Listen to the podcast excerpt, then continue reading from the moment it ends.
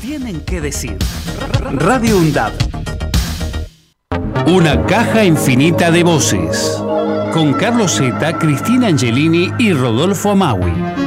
Lunes de 19 a 20 horas. Te esperamos. Una caja infinita de voces. Por Radio UNDAB, la radio pública de la Universidad Nacional de Avellaneda.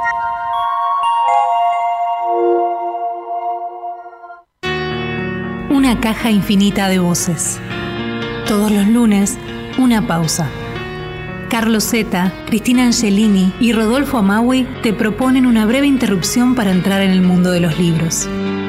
Para entrar en todos los mundos. Una caja infinita de voces. Muy buenas tardes, bienvenidas y bienvenidos al programa 1 de Una caja infinita de voces en la radio pública de la Universidad Nacional de Avellaneda. Es un gusto saludarlas, saludarlos. Espero que esta se convierta en una cita de todos los lunes. Y aquí les vamos a contar en primer lugar con quiénes vamos a hacer este programa. En primer lugar vamos a presentar a Cristina Angelini, licenciada en diseño y comunicación visual, directora de arte de la editorial Tanta Agua un gusto compartir el programa contigo, el Cristina. El gusto es mío. Muy buenas tardes. Un placer estar acá con ustedes. Vamos a darle forma a esto que hemos llamado una caja infinita de voces, también con el secretario de Cultura y Producciones Audiovisuales de la Universidad Nacional de Avellaneda y el ideólogo de esta aventura que empezamos hoy. Me refiero al magíster Rodolfo Amaui, que ya me está mirando mal porque dije magíster. ¿Cómo está Rodolfo? ¿Cómo les va? ¿Cómo andan? Bueno, contento de estar con ustedes. Dos aclaraciones. Adelante. Acá prefiero que me presentes como editor. Ah, y segundo, no soy ideólogo de nada, sino que última es este, compartida este, la, la pena de de, lo que va a salir de aquí, que espero que sea más que una pena, una alegría. Muy bien, entonces el editor Rodolfo Amaui, que así que me pide que lo nombre, un poco me intimida, pero cumpliremos con su pedido.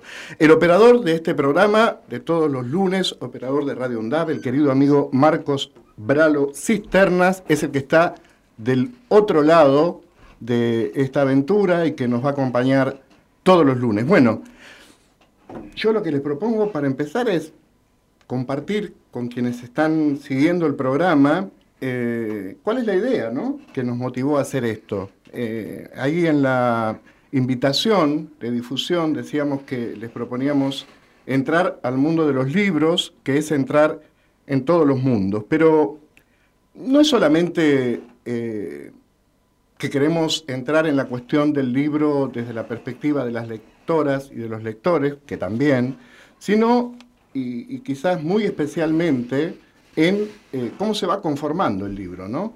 Eh, el otro día, intercambiando acerca de este primer programa, me acuerdo que comentábamos con Rodolfo que mm, Robert Dalton decía que las personas escriben textos, pero que los libros los hacen los editores y las editoras, ¿no? Bueno, ¿qué significa eso?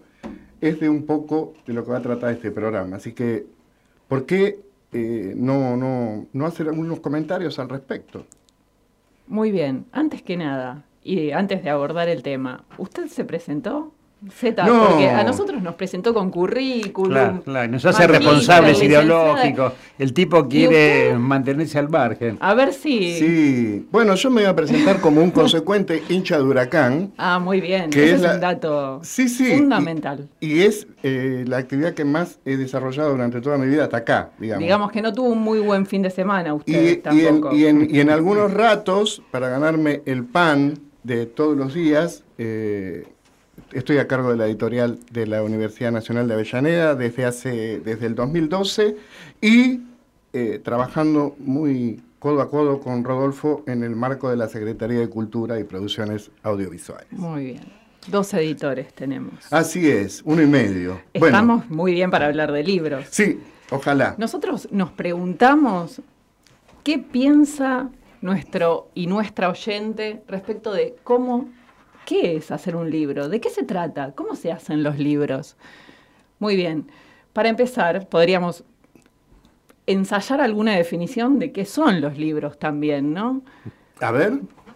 Por ahí yo encontré una que me gustó hoy.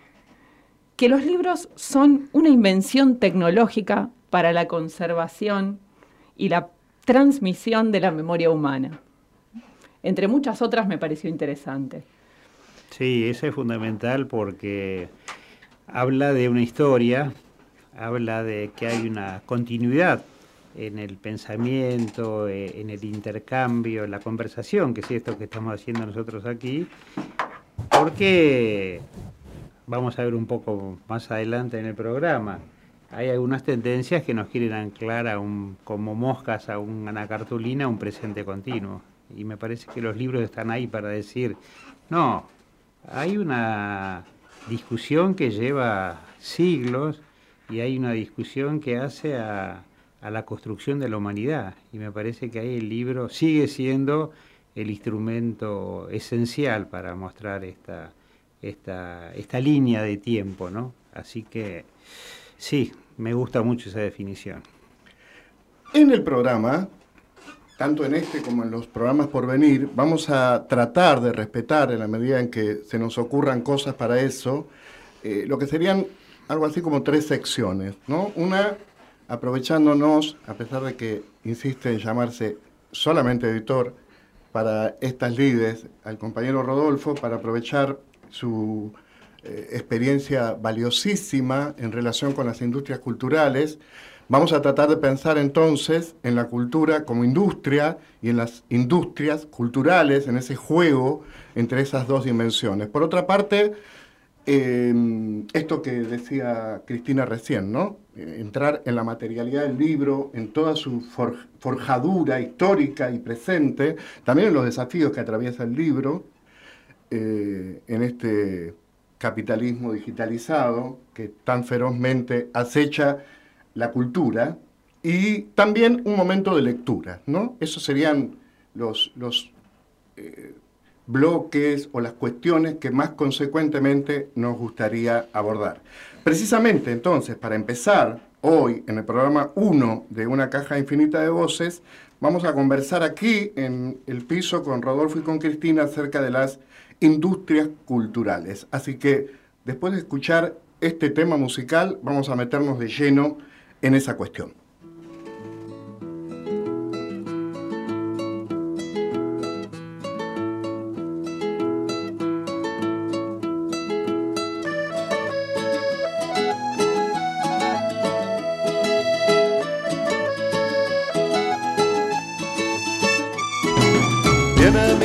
bonita de collar de flores. Viene cantando y bailando, camina hacia mí. Camina chiquito así, camina bonito y viene hacia aquí. Viene mi niña y se encienden todos los colores. Viene mi niña y el día no se quiere ir. Camina chiquito así camina bonito y viene hacia mí. Camina chuequito así, baila despacito y llega hasta aquí.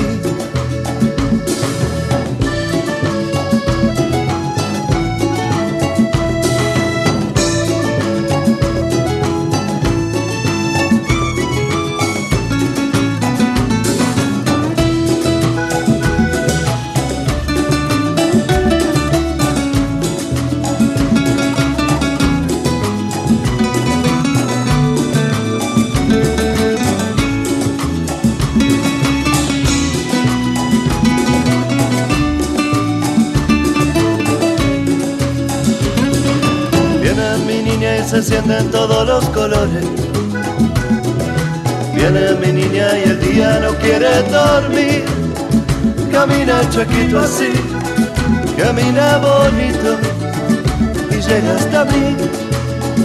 Camina chiquito así, baila despacito y llega hasta aquí.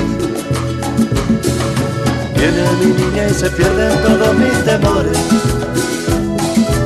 cuando le hablo de amores se ríe de mí, cantando bajito así, baila despacito camina bonito así y llega hasta aquí. Camina chuequito así, camina bonito, baila despacito así y llega hasta aquí y viene hacia mí y llega hasta aquí.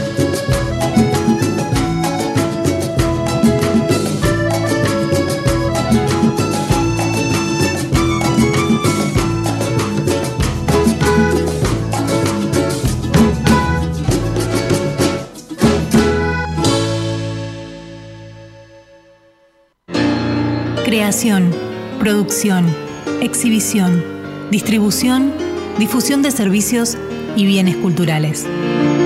Arte, entretenimiento, diseño, arquitectura, publicidad, gastronomía, turismo. Las industrias culturales. La cultura como industria.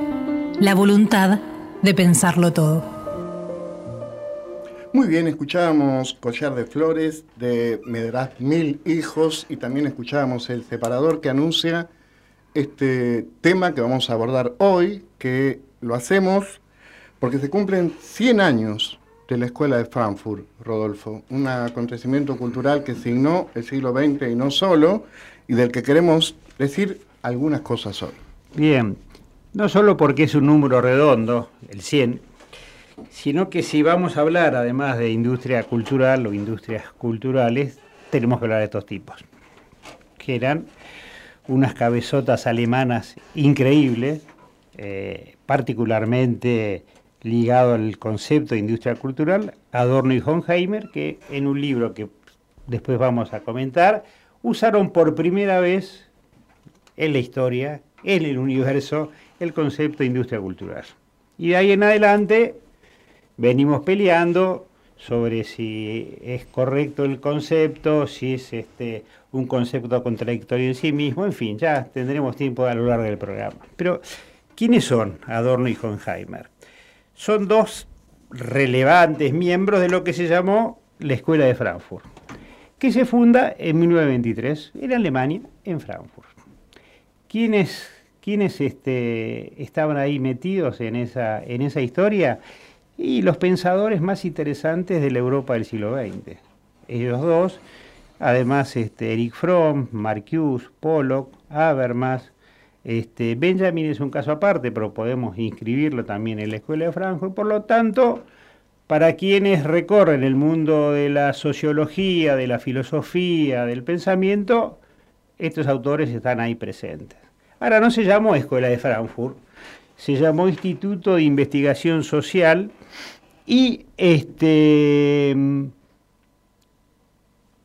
se crea en el 23 en un contexto europeo movidito, ¿no? O sea, a, cuatro años terminada la, la, Primera Guerra Mundial, a seis años de la Revolución Rusa.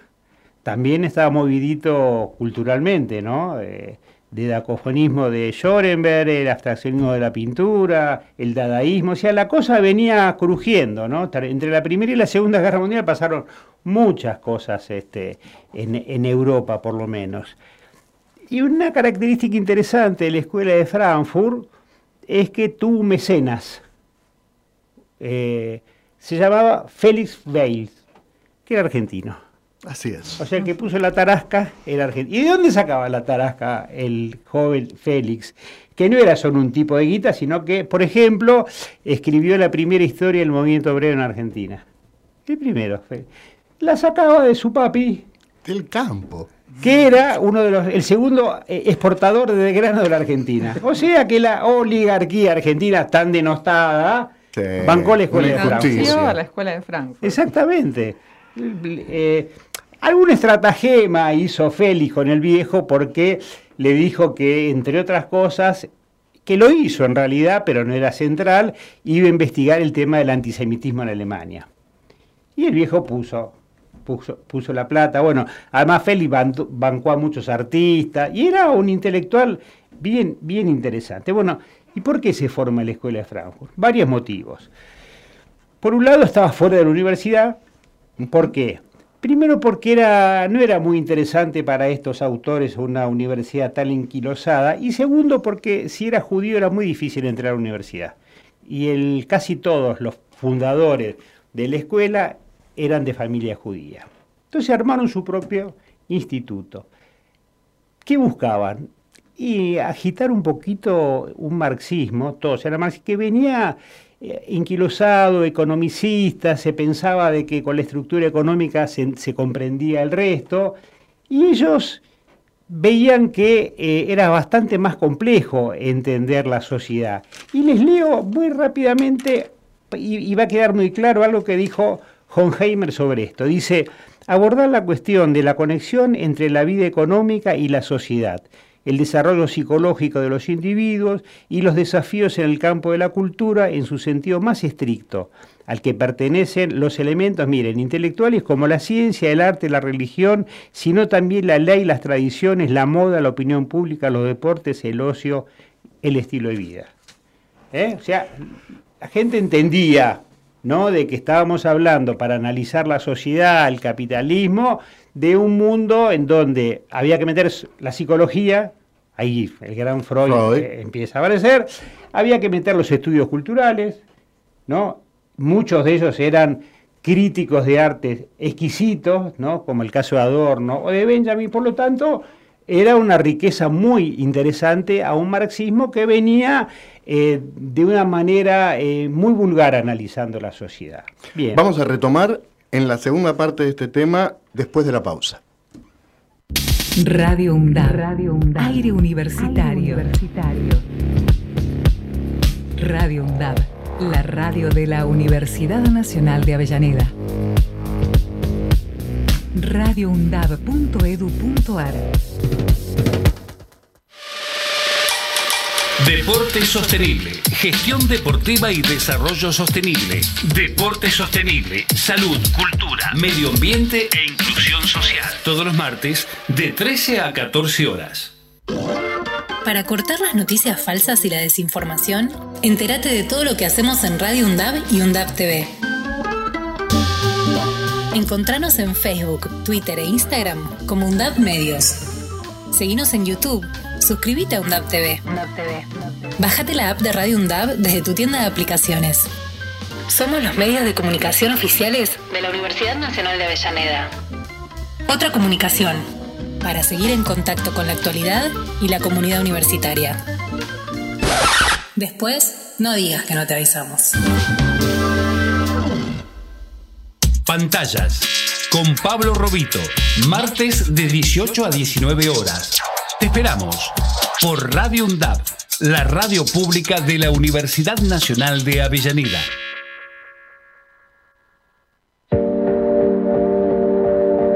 Radio UNDAB aire universitario que inspira. inspira. radioundado.edu.ar Voces críticas para construir futuro. Muy bien, continuamos entonces con industrias culturales. Rodolfo, retomamos. Entonces, eh, le debemos a ellos no solo eh, la idea, el concepto de industria cultural, sino a alguien, un concepto eh, tan usado y sobre todo en ámbitos del pensamiento y académicos como el pensamiento crítico. ¿Y qué es el pensamiento crítico? Es poder analizar el proceso histórico para que surja un concepto. O sea, ¿por qué una idea? Entonces lo que buscan ellos es poner en circulación tres categorías que es la historia, la política y la filosofía.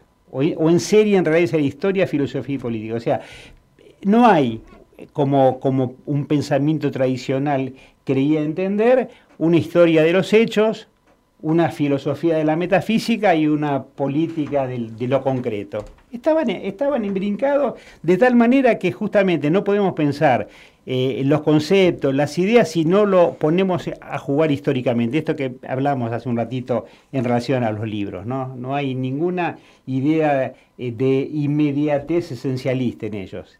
Todo hay que meterlo a jugar en la, gran licuadora de la historia con pensamiento filosófico. Entonces, este, lo que ellos eh, tuvieron son cuatro periodos, se dice en general, un periodo primero que hablaba más de la época de la revolución y un segundo periodo que es el de la inmigración y luego la vuelta a Alemania. Ahora, para no, podemos seguir en otro momento en este detalle, pero me quiero detener en el periodo más cruel de ellos, ¿no? Se fundan en el 23. En el 33 la policía de Hitler irrumpe en la, escuela y la sierra y transforma ese edificio en un lugar para la policía y después en un lugar para eh, estudiantes del nacionalsocialismo. ¿Qué tienen que hacer los pobres este, frankfurtianos? Escapar como puedan. Judíos y marxistas. Too much. Too much, ¿no? Entonces algunos se van a Suiza, la mayoría después termina en Estados Unidos. Este, y allí comienza una reflexión que es la reflexión de los derrotados, que se preguntan, ¿por qué la gente vota a sus verdugos? ¿Por qué Hitler gana la elección? Porque ganó la elección. Y allí analizan este, una cosa bien interesante que seguramente podremos trabajar en, otra, en otro programa eh, Adorno hace una investigación sobre la personalidad fascistoide en Estados Unidos. Porque el tipo veía que ahí había cosas media parecidas a las que había visto en Alemania cuando se escapan. Tomando un antecedente que era una investigación que hace Eric Fromm, un gran psicólogo, en los 30 que se llama Obreros Empleados en el Tercer Reich. ¿Y qué analiza ahí Fromm? Dice, ¿podrán los obreros resistirse a Hitler?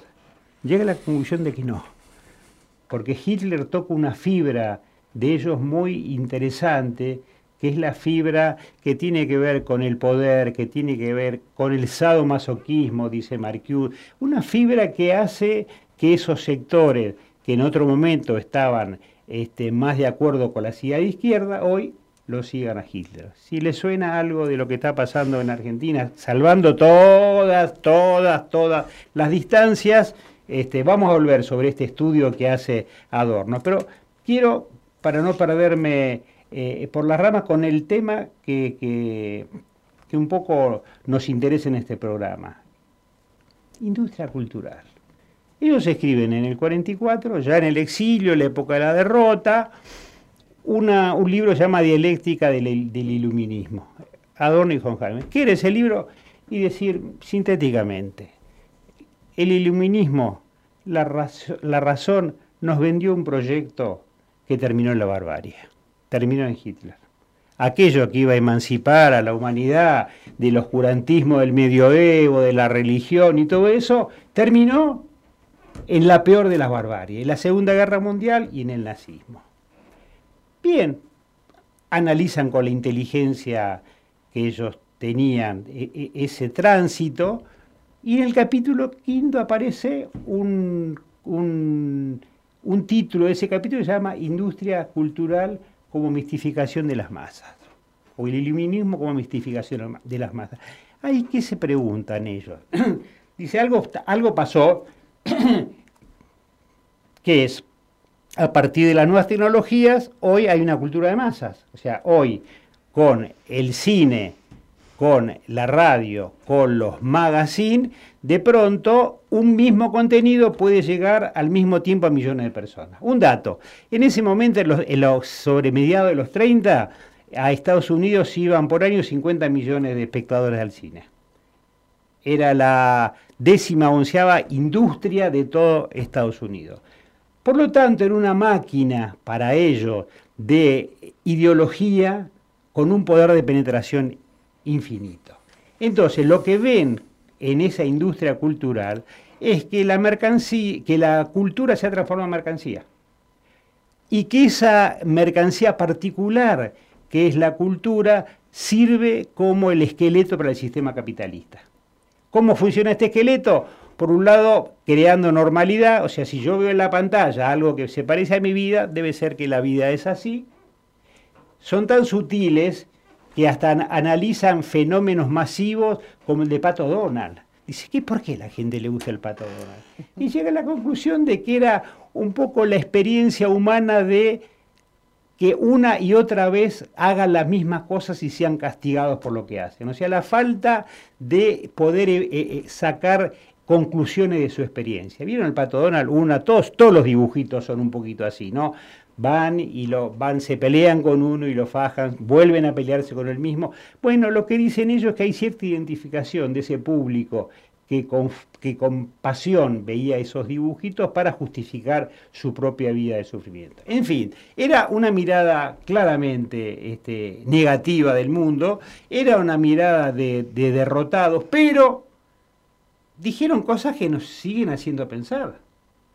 Cuando en realidad dicen que la industria cultural tiene como gran valor el de simplificar, esquematizar, eh, que ante situaciones distintas dan la misma respuesta, ante escenarios de pueblos diferentes nos dan el mismo discurso, que además crea su propio público, y llegan a decir algo que nadie puede negar, lo que tenían razón. Uno decían a la mitad de una película, uno ya sabe cómo va a terminar.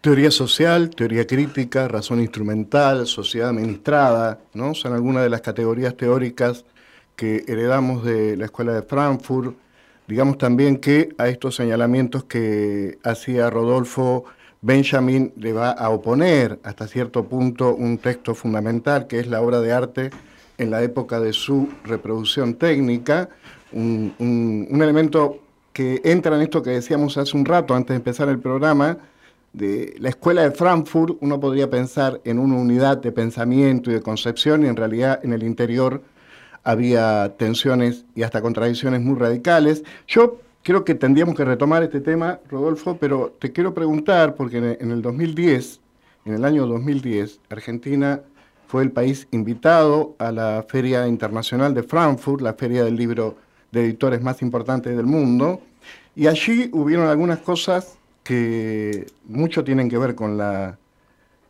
temática de, hoy, ¿no? Con las industrias culturales, más allá de que otro día también vamos a hablar del MICA y bueno, pero... No, sí, sí, sí. 2010. Eh, sí, mirá, eh, fue algo muy... poquito surrealista.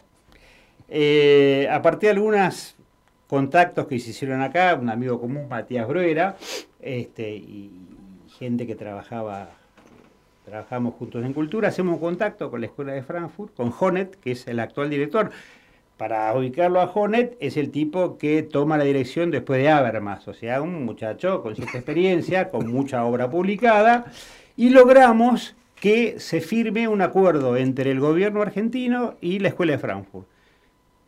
Se hace un acto en un hotel, en donde creo que estaba alojada Cristina, y lo primero simpático es que Hornet dice, sé que esto es importante, pero no me doy cuenta qué es lo que está pasando. Claro, había, estaba la presidenta, estaba eh, el ministro de Educación, el ministro de Ciencia, el ministro de Cultura, había un montón de gente, había un montón de, de, de guardia, el tipo le pareció que era importante.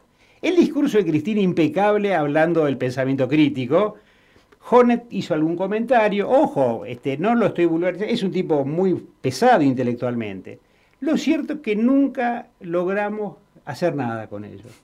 Lo invitamos infinidad de veces diciendo, lo invitamos, miren, 2010, hagamos un pequeño contexto, gobiernos populares en toda Latinoamérica, ¿no? Interesante proceso. Escuela de Frankfurt, Instituto de Investigación Social, dijimos, venga a verlo. Bueno, Mm, este cuatrimestre no puedo, tengo que dar muchas materias, el otro cuatrimestre quedé con la editorial en presentar un texto, nunca vino. Hay dos teorías ahí.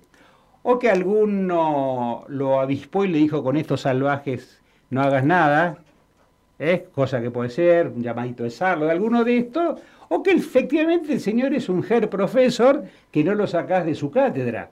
Lo cierto es que la verdad que ellos se perdieron una gran oportunidad de poder venir a Latinoamérica y estudiar en, el campo esa, esa, experiencia tan novedosa y tan este, diferente que, fueron, que fue esa, esa década en Latinoamérica. Así que bueno, pero tenemos, el, el, Estado argentino tiene un convenio firmado que habrá que rescatar en algún momento y ponerlo en una vitrina con la, con la Escuela de Frankfurt. Bueno, la seguimos en otro evento porque hay mucha tela para cortar porque uno puede tener algunas críticas de las diferencias con Benjamin y esto, pero la verdad que nos hizo y nos siguen haciendo pensar estos grandes, bueno, intelectuales, que justamente eso le da el carácter de grandes.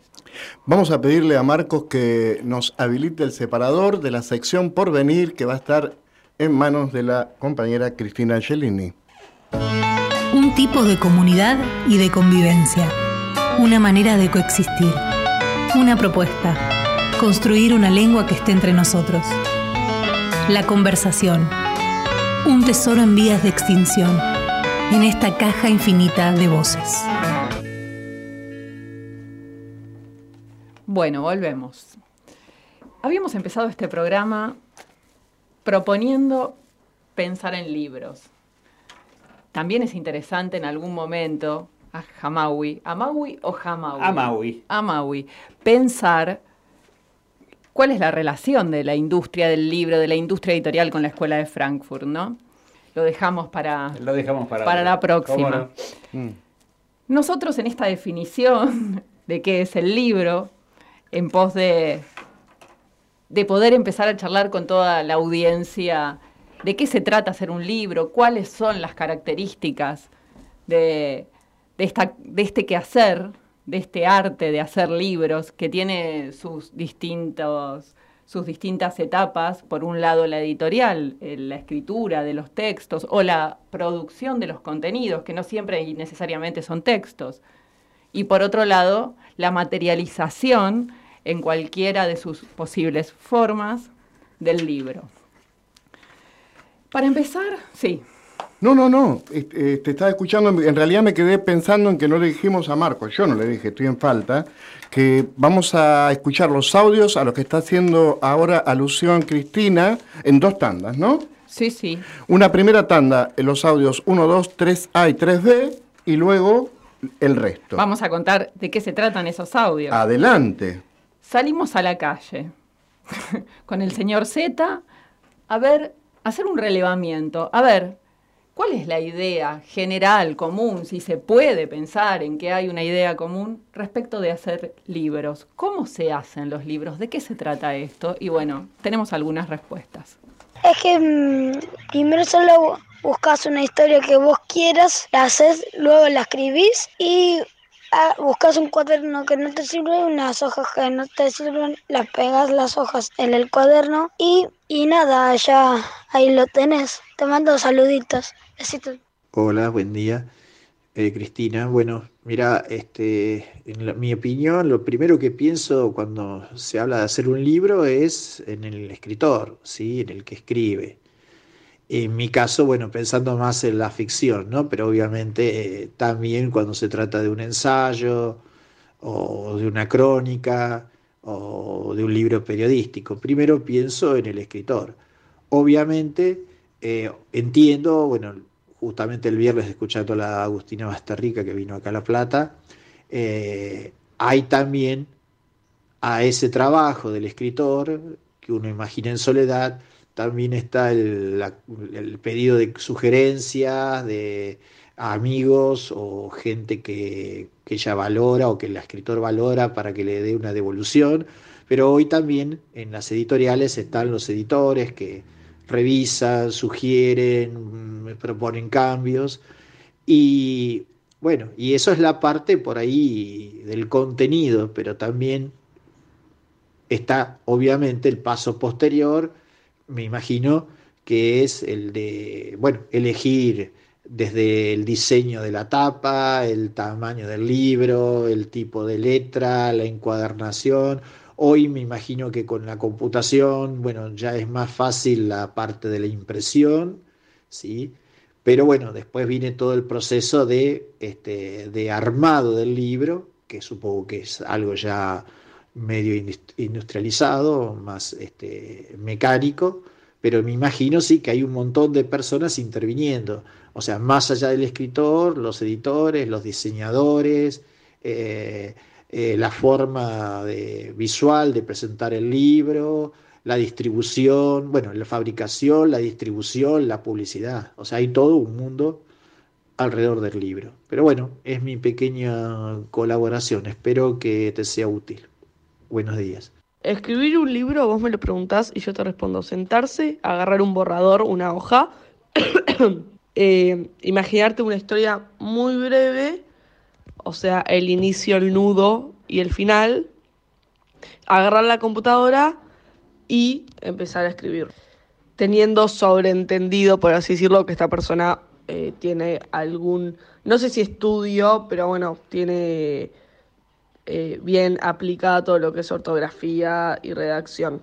No sé por qué siempre tuve una hipótesis y es que siempre que llegan a la mitad de la de sea el cuento, el libro, a la mitad del libro eh, cambian gran parte de la historia. Como que siempre que llegan al nudo cambian gran parte de la historia. Eh, no sé por qué también me lo imagino así. Y que siempre meten muchas cosas de, de su vida personal en el libro, cualquier escritor. Eh, y bueno, que cuando lo termina de escribir lo manda a una persona editor o editora que le paga para que ésta le haga las correcciones de redacción, de ortografía, de lo que sea. Y eso. Bueno, después lo imprime y que un dibujante le hace la tapa. Eh, fue lo primero que se me vino a la cabeza ahí que, que yo me lo imagino. Me imagino que lleva mucho tiempo, mucho tiempo, meses, eh, pero bueno, eso. La dimensión del tiempo, del mucho tiempo. Yo ya quisiera volver a verlo desde esa perspectiva. Em, interesante lo de, lo de los editores, ¿eh? Acá Así tenemos es. dos. ¿Cómo es eso? ¿Ustedes le cambian al autor por la mitad en el, en el nudo? ¿Le cambian el desenlace de la historia? No, que hable de Rodolfo, yo no me puedo recuperar de los muchos, mucho tiempo que son meses en el capitalismo ilimitado. El presente es infinito, Rodolfo. A ver, Hamawi, una pregunta para abordar esto. ¿Cómo es que llega un manuscrito? Todos tenemos esa historia fantasiosa de que un día voy, la repego porque escribí 100 años de soledad y me van a querer editar todas las casas editoriales de América Latina. ¿Cómo funciona? Eh, hay, un gran problema y no hay una enorme oferta de originales, de manuscritos y una capacidad limitada de editar, aunque se edita mucho en el mundo y par- particularmente en la Argentina, los 6, 7, depende de la editorial, eh, originales que yo recibía por semana eran imposibles de, de procesar, este, imposibles de leer siquiera. Eh, por lo tanto, eh, la elección es una elección que puede venir por algún concurso, que puede venir por algún autor que uno ya conoce o por una temática que quiere abordar y sabe porque ha leído un artículo o porque tiene una referencia que hay que pedirle ese libro a tal autor. Que funciona mucho ese del libro pedido porque el editor tiene en la cabeza el tema. Entonces es muy difícil, por eso ha surgido algo que es lícito, pero que es este, una cierta deformación del rol del editor, que son empresas editoriales que lo que hacen es cobrarle al autor el libro para editárselo. Es lícito, me parece que está bien, pero ¿qué es lo que se pierde ahí? ¿Qué es la esencia de una editorial? Un catálogo coherente. Exactamente, eso iba a preguntarte, porque en- es, es una parte fundamental del espíritu editorial la planificación del catálogo, ¿no? La definición de qué queremos decir, de qué vamos a hablar, qué conversaciones vamos a entablar. Claro. Entonces, muchas veces la planificación precede, esto que, que Rodolfo decía, precede entonces al contacto incluso con un determinado escritor o una escritora a quien se le propone abordar un tema, con una voz, de acuerdo también ¿no? con el catálogo, son una serie de definiciones. Entonces hay todo un trabajo editorial en el cómo se hacen los libros, que es previo, que es posterior, a veces previo a la escritura por el- los, las autoras, autores, eh, y que tiene que ver también con la intervención, el cuidado, la lectura del editor. Zeta, vos tenés experiencia con eso. No, creo que a esto que dice Rodolfo le agregaría eh, también hay una, una, cuestión vinculada con el riesgo, ¿no? de tomar el riesgo, porque puede aparecer un original, un manuscrito completamente disruptivo, que uno advierte que está diciendo algo que no es común, que no es lo que leemos con frecuencia, y bueno, y ese es un gran momento para el editor, ¿no? Porque eso que es disruptivo, ¿tomamos el riesgo de publicarlo? Eh, ¿Estamos frente a un texto que realmente puede despertar en un público lector? Hay mil definiciones para editar, ¿no? Pero creo que a los editores y a las editoras, una de las que más nos interesa es que editamos para crear un público lector, ¿no? Eh, la decisión de ese momento tiene que ver con crear público, porque nos interesa, porque el mundo del libro es el que nos interesa, y porque además si creamos un público, el libro se va a vender y va a tener muchos lectores y lectoras, y entonces vamos a poder seguir haciendo que ruede eh, nuestro, nuestra actividad. Y, bueno, también entonces estamos tan tomados ¿no? por, por las limitaciones económicas y etcétera, que cada vez es más difícil tomar riesgos. También porque el mercado editorial se ha achicado, el público lector parece también achicarse, y entonces eh, ahí se hace un poco más difícil el asunto. Exacto.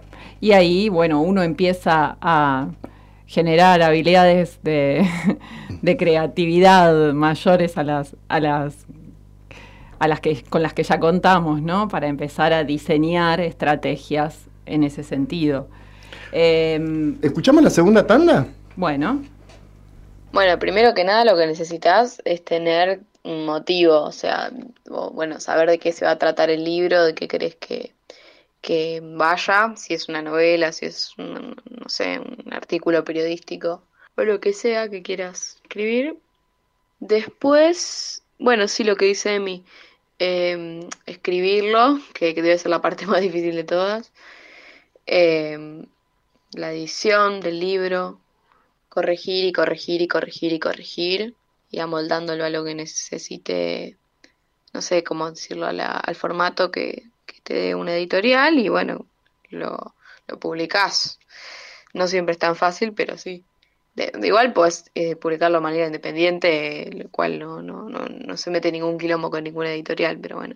Bueno, hacer un libro. ¿Qué es hacer un libro? Eh, hacer un libro es un proceso creativo que requiere la escritura, la edición y reescritura, previa reescritura de un texto. Bueno, obviamente depende también del género literario. Em, hay libros que tienen ilustraciones también, dibujos, los libros infantiles, por ejemplo. Bueno, eh, depende de eso, ¿no? Eh, si es un, eh, qué tipo de libro es el género literario. depende de eso va a ser el proceso creativo que va a tener. Pero mm, pero bueno, en definitiva es, un proceso creativo que requiere la, escritura y edición de un texto y la distribución y la publicación del mismo. Eso según mis mi pocos conocimientos. Y para mí hacer un libro es primero ponerse a escribirlo eh, y después todo lo que conlleva eh, la realización, ¿no? Eh, la edición, la, el diseño, bueno, y después, bueno, en la promoción. Qué interesante. Vamos a contarles además que hicimos una selección. Estos seis audios son seis entre muchísimos más. Y una generalidad en muchas de las respuestas, en la mayoría. Cuando le preguntábamos a la gente qué se imagina que es hacer un libro, todos nos contestaban escribir. Y quizás alguno algo más.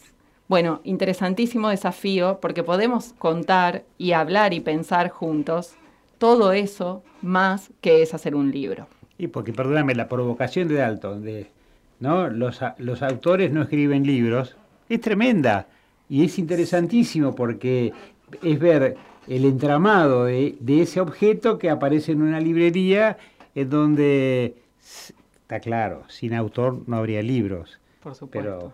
Pero pasa mucho desde el cuaderno que no viejo que decía este niño, eh, que, en donde escribe su, su cuento, a que ese objeto llegue a la librería. Exacto, el texto, el texto original no es el libro. El libro es una construcción y una intervención también para reconstruir ese texto adaptado, modelado en función de cierto propósito. Y retomo el anteúltimo audio, me parece, de esta jovencita, de esta muchacha, que hacía hincapié en, bueno, según que busques, según cuál sea tu propósito. Y ahí me parece que tenemos una clave y una pista. Por un lado, respecto de todo el, trabajo editorial. Por ejemplo, ustedes en la universidad adaptan textos académicos que muchas veces no están dirigidos exclusivamente a ese campo académico, del cual, en el cual la voz eh, surge, sino a un público general para difundir y, comunicar eh, en otro lenguaje, no tan técnico, aquello que se produce desde la academia. Ojalá ustedes tengan la misma sensación que tengo yo de querer seguirlo a todos los temas y que los podamos retomar. Ahora vamos a la última pausa en Radio UNDAV con un temita musical posterior y retomamos para el último bloque del programa 1.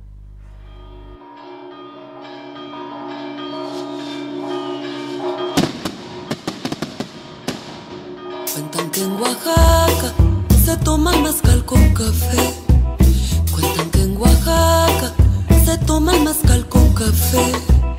Dicen que la hierba le cura la mala fe. Dicen que la hierba le cura la mala fe. A mí me gusta el mole,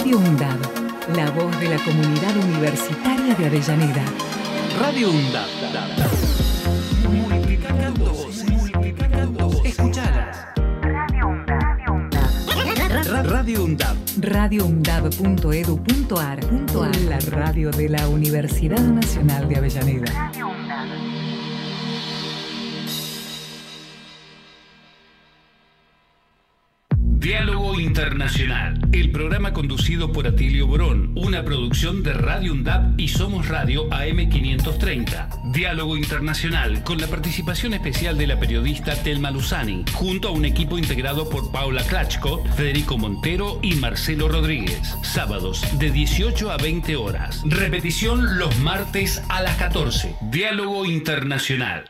Pantallas. Con Pablo Robito. Martes de 18 a 19 horas. Te esperamos por Radio UNDAP, la radio pública de la Universidad Nacional de Avellaneda. En menos de cuatro años en la provincia de Buenos Aires logramos construir una escuela cada ocho días, cuatro kilómetros de rutas por día y sumar cuatro policías nuevos por día. Desde el primer día transformando la provincia. Gobierno de la provincia de Buenos Aires.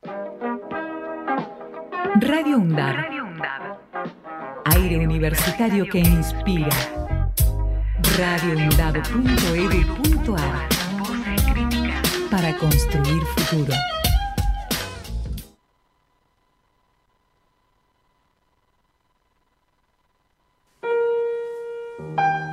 Sombra terrible de Facundo. Voy a evocarte. Cuando Gregorio Samsa se despertó una mañana, después de un sueño intranquilo, se encontró sobre su cama, convertido en un monstruoso insecto.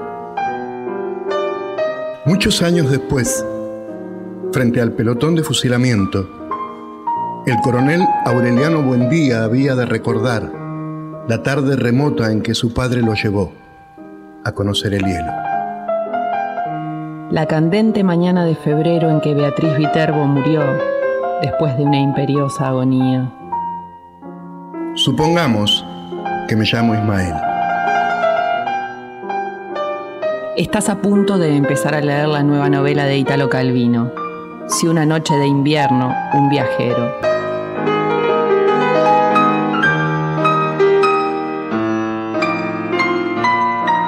Lecturas para viajar juntos a todos los mundos.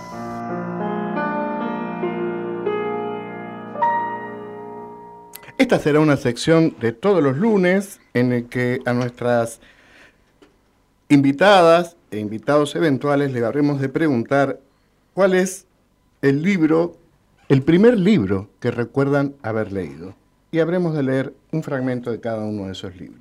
Como hoy no tenemos invitados e invitadas porque queríamos presentar el programa, solamente la estamos anunciando y lo que digo yo es dos cosas, si te parece, Cristina. Una, redondeamos el bloque anterior. Perfecto. Y dos, les compartimos un breve texto de nuestro ciego más famoso que, como siempre, tratándose de Borges, seguramente será infalible. Muy bien. Entonces, hablábamos del propósito de los libros y hablábamos de proyectar en función de ese propósito una idea de forma literaria, de forma textual que va a tener esa pieza de comunicación. Hay otro aspecto que tiene que ver con el propósito, que tiene que ver con qué queremos hacer con el libro, qué queremos decir, dónde vamos a poner nuestra voz, que tiene que ver con la forma, con la materialidad. En este sentido, vamos a invitar gente que pueda venir a conversar con nosotros sobre tipografía, sobre soportes, sobre sistemas de impresión, sobre diseño y muchas otras características que hacen a la materialidad del libro. Recién Rodolfo nos sugería hacer una conversación con un imprentero, con el tipo que está ahí Maravilloso. en el campo de batalla. Sí, yo quiero aportar un, un elemento a lo que decía Z del riesgo del editor. Hay dos riesgos. Uno es el que dice él, la inversión, pero hay otro, que se te, que se te escape la gran obra. Aquel que le dijo que no a García Márquez cuando lo llevó 100 años de soledad. Que no fue uno solo, además, Rodolfo, fueron Claro. varios. Entonces, me parece que uh, a mí me gustaría, cuando entrevistemos a editores, que nos cuenten qué libro se te escapó. Porque el riesgo está entre lo que haces y por ahí no funciona o lo que te perdés de hacer. ¿Cuántas veces un editor dice, pero cómo no se me ocurrió a mí publicar eso? Claro. Porque hay una sensibilidad, porque ya avanzaremos en algunos programas sobre el análisis de algunos grandes editores. Y una de las características que tienen casi todos es una enorme sensibilidad. No, no le sobraba eh, títulos, pero sí le sobraba sensibilidad. Intuitivos. Bueno, vamos a ver que, cuánto riesgo hay también en perderse la gran obra. Y vamos a contar, eh, cuando abordemos ese aspecto, varias anécdotas que son deliciosas al respecto. Y considerando esta sección que hoy apenas hemos anunciado, recordaba ahora, considerando que el texto con el que nos vamos a despedir es de Borges, Cuando a Borges le preguntaron cuál es el libro, el primer libro que recuerda haber leído, Borges dijo que él recuerda como el primer libro que realmente había leído Al Quijote de la Mancha, que lo leyó en inglés cuando tenía nueve años. Y después agrega Borges a la respuesta, leí la versión en castellano. Me pareció una pésima traducción. Entonces, nos despedimos del programa 1 de una caja infinita de voces diciéndoles que pueden escribirnos al correo del programa voces.undab.edu.ar que podrán llamarnos cuando estemos al aire al 11 56 69 77 46 y que también les invitamos a seguirnos en nuestras redes de la Secretaría de Cultura y de UNDAB Ediciones. Y ahora sí, vamos a leerles un breve texto de Borges para decirles que hasta el próximo programa y ojalá nos sigan acompañando. Al otro, a Borges, es a quien le ocurren las cosas. Yo camino por Buenos Aires y me demoro acaso ya mecánicamente para mirar el arco de un zaguán y la puerta cancel. De Borges tengo noticias por el correo y veo su nombre en una terna de profesores o en un diccionario bibliográfico. Me gustan los relojes de arena, los mapas, la tipografía del siglo XVIII, las etimologías, el sabor del café y la prosa de Stevenson.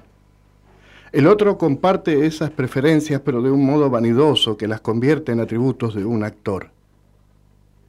Sería exagerado afirmar que nuestra relación es hostil. Yo vivo, yo me dejo vivir, para que Borges pueda tramar su literatura y esa literatura me justifica. Nada me cuesta confesar que ha logrado ciertas páginas válidas, pero esas páginas no me pueden salvar, quizá, porque lo bueno ya no es de nadie, ni siquiera del otro, sino del lenguaje o la tradición. Por lo demás, yo estoy destinado a perderme definitivamente y solo algún instante de mí podrá sobrevivir en el otro. Poco a poco voy cediéndole todo, aunque me consta su perversa costumbre de falsear y magnificar. Spinoza entendió que todas las cosas quieren perseverar en su ser. La piedra eternamente quiere ser piedra y el tigre, un tigre. Yo he de quedar en Borges, no en mí, si es que alguien soy. Pero me reconozco menos en sus libros que en muchos otros o que en el laborioso rasgueo de una guitarra. Hace años yo traté de librarme de él y pasé de las mitologías del arrabal a los juegos con el tiempo y lo infinito. Pero esos juegos son de Borges y ahora tendré que idear otras cosas. Así, mi vida es una fuga y todo lo pierdo, y todo es del olvido o del otro. No sé cuál de los dos escribe esta página.